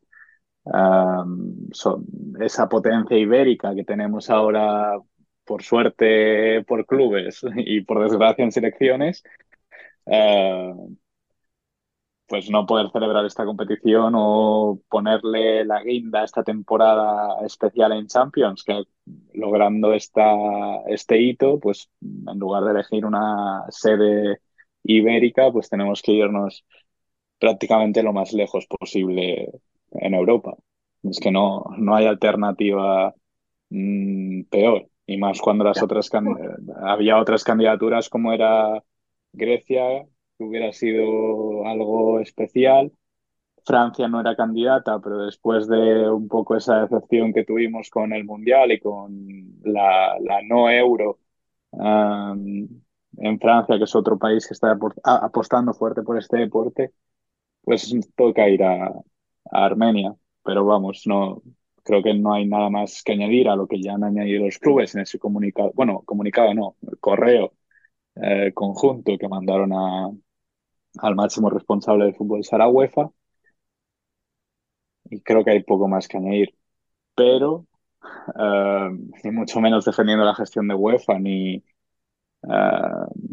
ni nada que se parezca a, esa forma de gestionar nuestro deporte, creo, sinceramente, que a mí como aficionado me sale más barato ir a Armenia que si fuera una sede ibérica. Eh, porque por la moneda de Armenia está muy devaluada y pasar allí, eh, pues creo que era de miércoles a, lunes, porque sí, creo que era de miércoles a lunes cuando lo miré. Eh, en un hotel cuatro estrellas costaba 200 euros. Y luego el viaje, no recuerdo cuánto eran, pero creo que eran también 200. Y si ponemos que la final se juega en Madrid, por eh, de jueves a lunes en un hotel o en un apartamento, creo que me costaría bastante más. Perdón, el hotel era para dos personas, que no lo he dicho. Así que creo que a nivel de precios, que sí, que es una matada de viaje, que tienes que hacer eh, escala, creo que eran, si no me equivoco, casi 11 horas de vuelo eh, entre escalas y demás pero en cuanto a precio, no, no creo que, sea excesivamente caro. O no creo que haya alternativas mejores en ese sentido. Oye, pues nada, tras este espacio patrocinado por Visita Armenia, eh, esperada. no, no, hombre, no. No, no, sí te entiendo. Te creo que no podré ir.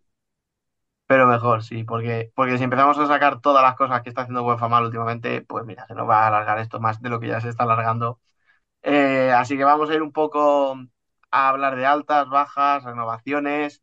No sé si lo más sorprendente, no por posición, sino porque no se había escuchado ningún rumor, y ya sabéis cómo funciona esto de los rumores, es que el entrenador que al final se comió el turrón en su casa no era David Ram, como todos decían, sino Tomás de Dios, que ha sido eh, largado de Noya, ocupa el puesto, ¿vale? Primero informo para quien no lo sepa, lo han cogido un poco ahí entre dos palmas que a la gente le debería sonar porque es eh, exjugador hasta hace dos días, como aquel que dice que además entrenaba en el filial, con la ayuda de Manu Cosío, que eh, su última experiencia como primer entrenador fue como en Pollo Pescamar, el femenino. Entre ellos dos van a sustituir un poco ¿no? la, la labor de Tomás, que es verdad que no estaba siendo una gran temporada para Noya, pero como digo, a mí me sorprendió porque no había salido ningún rumor. Iván, a ti por lo que te toca, ¿no? Por esa zona baja en la que está Betis ahí peleando con Noya como rival directo, no sé qué te parece el movimiento. Pues es un cambio que no sabemos cómo va, cómo va a funcionar el, nuevo entrenador, pero sí sabíamos cómo funcionaba el anterior. Entonces, esto ahora nos deja, por lo menos a, nosotros, en una posición de eh, si eh, de aquí a 3, 4, 5 jornadas no ya con este nuevo entrenador funciona, pues tenemos un rival menos en la parte de la permanencia. Entonces habría dos huecos para tres, cuatro equipos en lugar de para cinco. Y si no funciona, pues quizás se puede ir medio descolgando como le está pasando al Cira en esta, en esta primera vuelta. Lo que sí que es cierto, y que lo comenté con vosotros, el, el, anuncio de la rescisión de contrato se anuncia, no sé si fue el martes o el miércoles, 2-3 de enero. Mm, habría que ver si esa decisión la tenían tomada desde que acaba la, la primera vuelta, o la bueno, la primera, la jornada 16, que es mm, eh, antes incluso de las Navidades, para saber si efectivamente, como dices tú, se ha comido el turrón o ha abierto los, los regalos de los Reyes, porque las Navidades puede que sí las haya pasado como entrenador, pero los Reyes Magos ya no. Entonces, no sé cómo, cómo se desarrollará. Como bético, como mm, aficionado de un club implicado a la parte del descenso, todos los movimientos que se hagan por abajo en equipos preocupan, porque si funcionan, se, se largan y se vio eh, hace dos temporadas cuando, cuando Manzanares ficha Fitch. Manzanares estaba abajo peleando que el, el, descenso más o menos. Eh, fue llegar Fitch en enero y no volviste a ver a Manzanares perder un partido contra los cinco de abajo. Entonces, preocupa. Y más desde mi posición, que creo que Betis no va a hacer ningún tipo de, de movimiento, ni obviamente ni en banquillo ni en jugadores, porque la, plantilla que tenemos a día de hoy, para tú incorporar a alguien tienes que dar salida 100% a, a jugadores. Entonces, no creo que se, que se mueva. Sí que es cierto que si por lo que fuera los equipos de abajo sí que se mueven y tal, pues a lo mejor no te queda otra que moverte tú también por, por, por si las moscas, pero en principio creo que nosotros con lo que tenemos acabamos.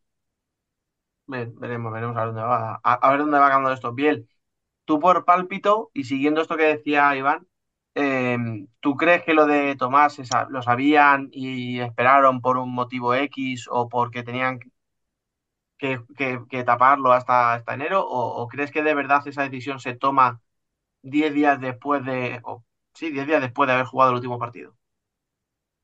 No, yo creo que eso simplemente se da cuando hay un acuerdo con su, eh, con su sustituto. O sea, lo hemos visto otras veces y de hecho el caso de David Ramos es un poco similar, parecía que estaba despedido, pero no se le despide porque no se encuentra un sustituto de garantías o con el que se confíe o por el que se quiera apostar. Um, no, y en este caso busca la solución en, en su casa. Um, y poco más. Creo que la, pero creo que la decisión estaba tomada.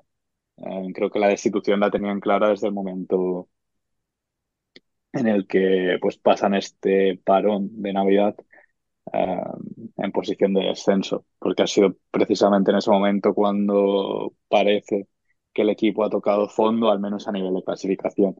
Veremos cómo responde el equipo ante este cambio. También creo que hay que tener en cuenta que Tomás de Dios Uh, con la papeleta que se ha encontrado, tiene que, tenía que intentar uh, suplir el trabajo de muchos años de Marlon Velasco, uh, con una plantilla que ha sufrido bastantes cambios, han perdido para mí las dos piezas más importantes que eran Marcelo en el cierre y a Bruno en el pivot.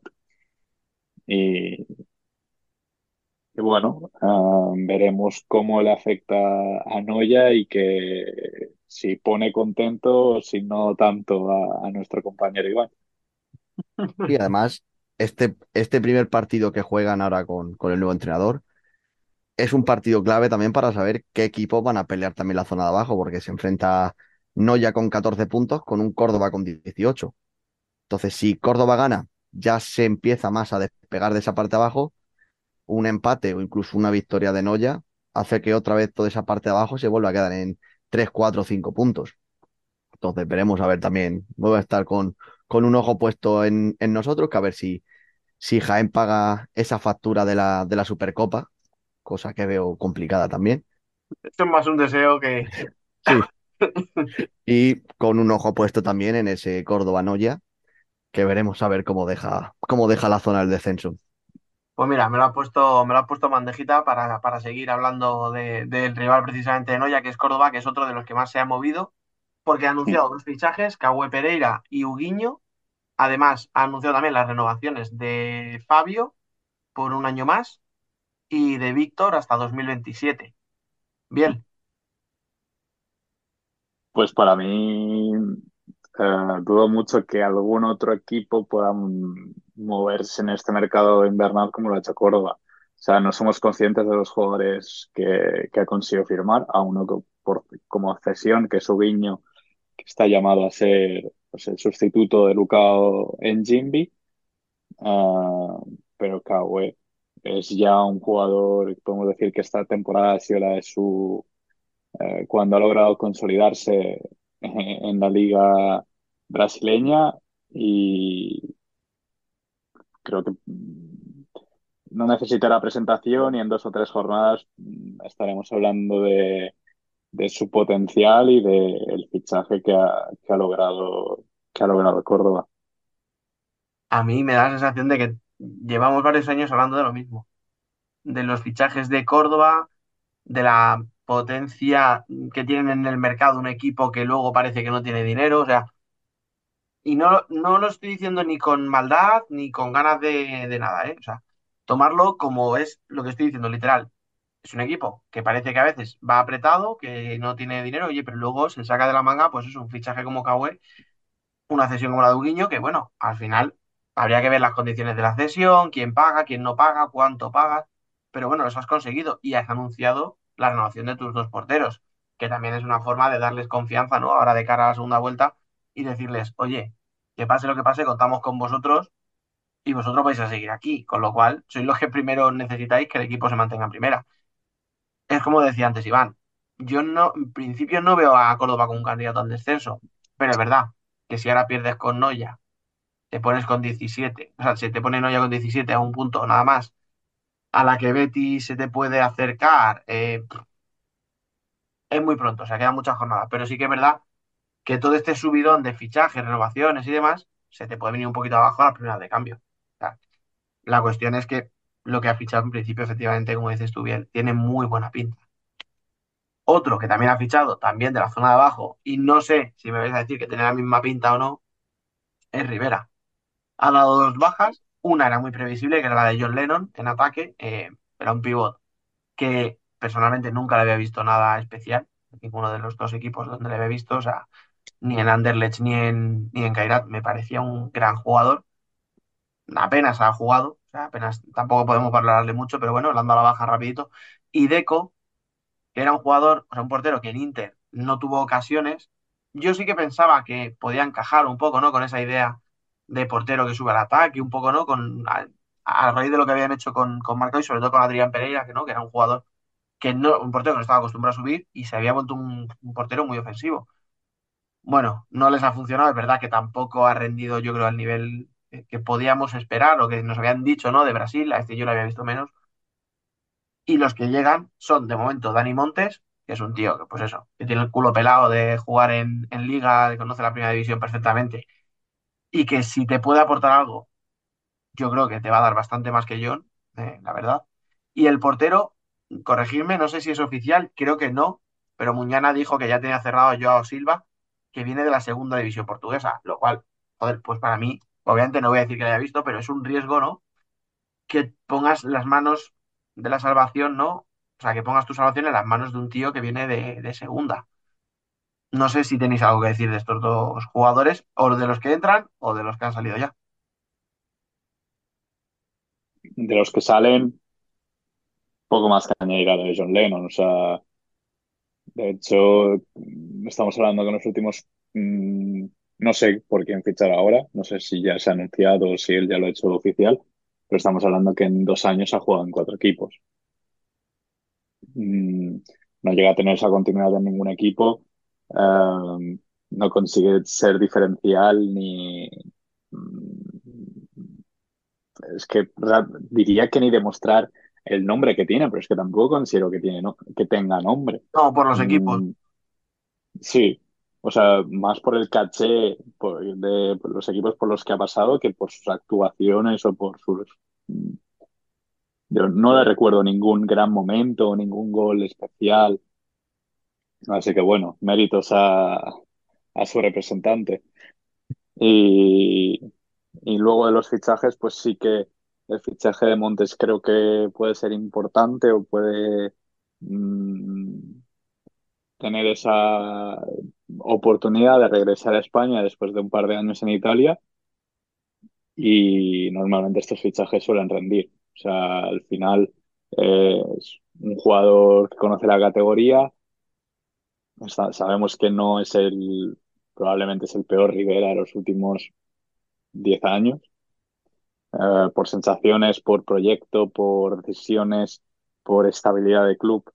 Mm, así que bueno, eh, veremos. Creo que ahí también se, podríamos hablar de muchas cosas, de, mm, que ya las hemos hablado otras veces, hablando de otros equipos, y al final Rivera también está pagando un poco el hecho de que una persona que viene del fútbol se ponga a gestionar un equipo de fútbol sala, mm, pues con todas las consecuencias que eso tiene, si además es una persona que no se deja asesorar o que no quiere escuchar, pues mm, Veremos, veremos cómo si se termina complicando esta temporada para Rivera. De momento parece, o, las veces que ha tocado descenso ha durado poco y ha conseguido salir de ahí.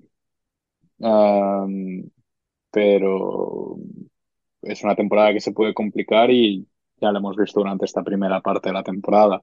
No, Esos cambios allí abajo. mm, y además, ahora que podemos pensar que Noya puede activarse con ese cambio de entrenador, en Rivera ni siquiera se ha planteado si, pues, no se ha puesto en duda Juan Mamarrube, que no digo que sea el problema, ¿eh? pero que ni siquiera ha habido ni rumorología ni nada, como, no sé, como que no hay mm, expectativas por parte de la directiva, por decirlo de alguna manera. Iván. Se, Es que yo creo, se, se refuerza a Rivera, se refuerza Noya, bueno, se refuerza se, Córdoba. se refuerzan. Habrá que ver si se refuerzan. Han hecho cambios. Vamos a dejarlo en cambios. Yo que al hilo de lo que dice Biel, vale, lo del entrenador, pero ¿qué le ha pasado a Noya? ¿A quién te traes de entrenador? Yo creo que también ese es uno de los motivos a lo mejor por los que Rivera no se ha visto todavía dando ese paso de, de cambio de, de cambio de entrenador.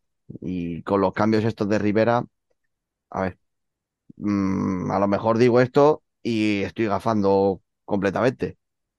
El portero me da cero miedo. O sea, en plan, si viene de la segunda portuguesa, como si lo pones en los partidos que jugamos en la Copa eh, Futsal Corner contra la celebración. Eh, Mm, eh. no me, va- no me va a generar, lo puedo en el currículum si queréis, pero que ahora cambiarte a John Lennon por Dani Montes, pues ya ahí sí que puede ser cierto de que se nota una, una mejoría. O sea, si tú estás sacando a dos jugadores con los que no contabas y traes a dos con los que vas a contar y uno de ellos pues tiene la, la trayectoria y la, y la imagen que puede, que puede proyectar Dani Montes, pues a lo mejor sí que puede, puede meter ese plus. Yo eh, no, no, no tengo mucho, mucho que decir porque yo me centro también en, en lo mío, en, en lo nuestro. Yo sé que, y se ha visto en este último, la, la última parte final de, de la primera vuelta, que el Betis lo que realmente tiene que hacer es ganar sus partidos de, contra los de abajo. O sea, perder con Barça, perder con Inter, perder con Pozo, con, con, con el propio Palma, por ejemplo, pues es lógico. Y a lo mejor digo esto y el Noya o el Córdoba o el Arcira o lo que sea, pues gana uno de esos partidos. De hecho, el Arcira al, al propio Inter. Pero ¿de qué te sirve ganar a Inter si después juegas contra los 3, 4 de abajo y no le ganas esos partidos? Entonces, mm, la clave del Betis está en eso, en que los, los 4 o 5 equipos que estamos abajo seas capaz de ganarle mínimo a 3. Y la primera vuelta se ha conseguido. De hecho, le, le ganamos incluso a, a Manzanares cuando, cuando iba segundo, Aún que si ganaba de hecho ese encuentro se ponía líder. Y ganamos los tres partidos consecutivos contra un Valdepeña que estaba abajo, contra el, el propio Noya y el Alcira. Entonces, pues, entonces, si los demás se, se refuerzan y tú no te refuerzas, bueno, pues también creo que la plantilla que tenemos este año está, por ejemplo, más equilibrada de lo que teníamos el año pasado, pero nuevamente nos estamos metiendo en una vorágine de que no están saliendo los resultados. Por eso yo no creo que tampoco necesitemos eh, quizás cambio de jugadores o cambio de entrenador, sino el tener ese, ese momento de cuando te toque ganar tengas que, tengas que hacerlo. Entonces, yo estoy tranquilo porque quedan todavía 14 jornadas por delante, pero a partir de la, de la jornada 20-21, cuando vaya mirando la clasificación y vea que cada vez somos menos a lo mejor abajo, me empiezo a poner ya un poco más, un poco más nervioso. A ver, veremos lo que pasa. Lo que está claro es que donde, donde aprieta, donde aprieta la soga es en la zona de abajo y es donde se están moviendo todos los equipos, porque por arriba ha habido muy poco movimiento. Solo voy a comentar uno, no sé si me vais a añadir algo, porque no sé qué más vamos a poder decir al respecto, o vamos a cerrar. Pito 2027. ¿Qué? ¿Algo que añadir? Yo creo que es el mejor fichaje que podía hacer Barça en este mercado invernal.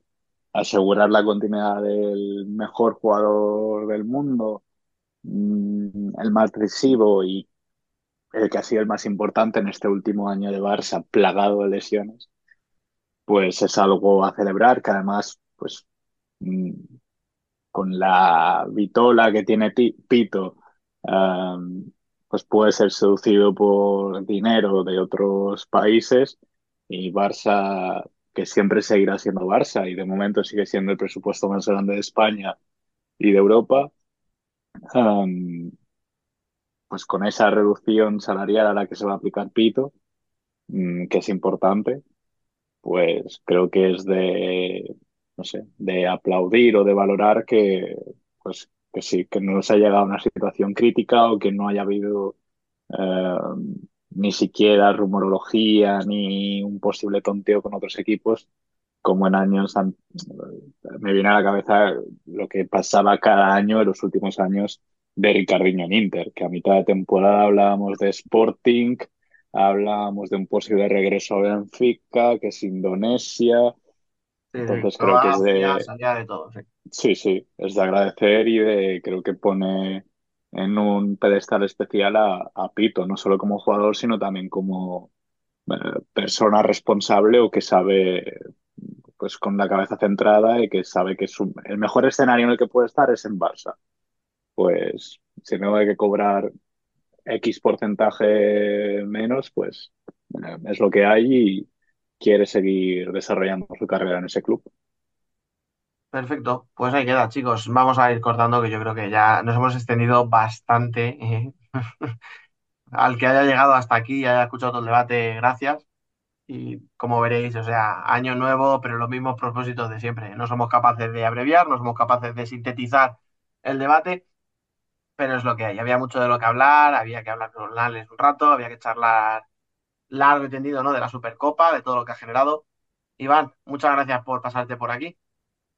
Nada, a vosotros, tanto por la invitación al debate como por la confianza, que eso sí que me cuesta más, más creerlo, para ser el representante de, de Futsal Corner en, en, este, en esta Supercopa nada, tu trabajo está ahí en redes y eso ya queda para la posteridad, que la gente vea tus vídeos, tus, tus entrevistas y que recuerde un poquito lo que fue la Supercopa. Bien, muchas gracias también a ti por pasarte un año más por este programa. Sí, sí. Desde el año pasado que no estaba en Futsal Corner. Venga. Hasta la semana que viene, chicos. Termina aquí nuestro primer programa de 2024, decimoctavo de esta quinta temporada y 172 en total. Un programa en el que volvimos a enzarzarnos y enredarnos, en el que tocamos muchos palos y dimos también alguno. Pero siempre del único modo que sabemos, desde nuestro amor por un deporte que nunca defrauda. Recordad que podéis seguir conectados a la actualidad del fútbol sala a través de nuestras redes sociales, de nuestra web futsalcorner.es y de nuestro canal de Telegram en el que siempre hay conversación y buen rollo. Volveremos, como siempre, el martes que viene. Hasta entonces, sed felices.